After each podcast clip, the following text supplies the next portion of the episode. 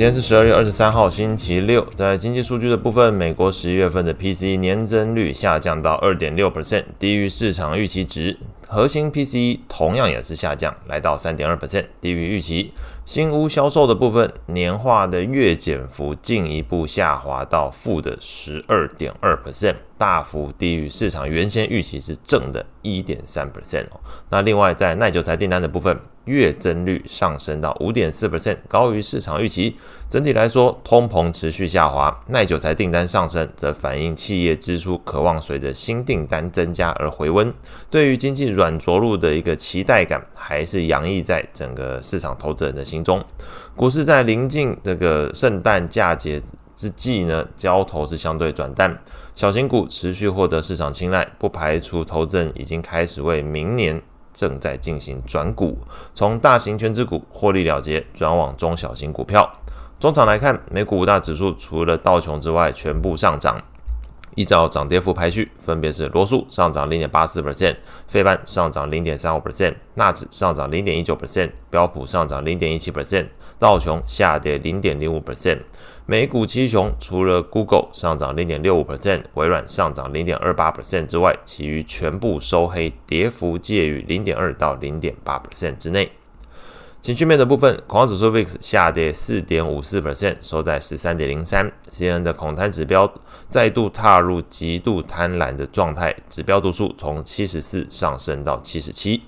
类股部分表现相对比较好的三个，分别是必须消费上涨零点七六 percent，材料上涨零点六二 percent，健康照护上涨零点五 percent。连涨股票包含沃尔玛上涨一点二 percent。杜邦上涨一点五七 percent，默克药厂上涨一点二三 percent。整体盘面上，中概股是随着昨天中国官方针对网络游戏实施新的管理办法之后大幅走跌。MSCI 中国 ETF 下跌二点六八 percent，金融中国指数 ETF 下跌一点九七 percent。那如果去看它的相关个股股票来看的话，网易的 ADR 下跌十六点零七 percent。腾讯这个 OTC 股票是下跌九点八四 percent，美股的部分持续由中小型股领跑，标到诶这个罗素两千 ETF 上涨零点九三 percent，标普等权重 ETF 上涨零点三四 percent，这涨幅其实都优于标普五百指数以及这个标普五十 ETF，甚至标普五十 ETF 昨天还是小跌零点零八 percent 的一个情况。个股的部分消息有两则，那第一则是这个 Nike，那是下调了财测数据，并且表示明年会遭遇的消费力道放缓程度会带来挑战，那股价昨天是重挫十一点八三 percent。第二个消息对股价影响比较小，是在这个巴菲特呃领涨的这个呃领导的这个波克下。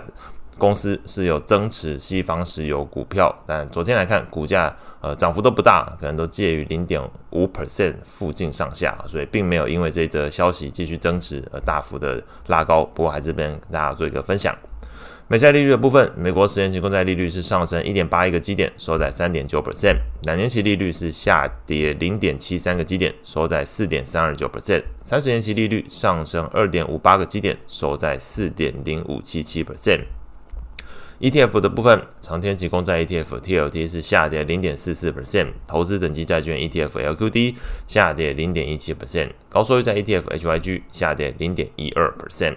外汇市场部分，看到美元指数续跌零点一一 percent，收在一零一点七三，显然并没有跟昨天这个十年期公债利率上涨的一个走向一致哦，并没有一致，这个美元指数是下跌。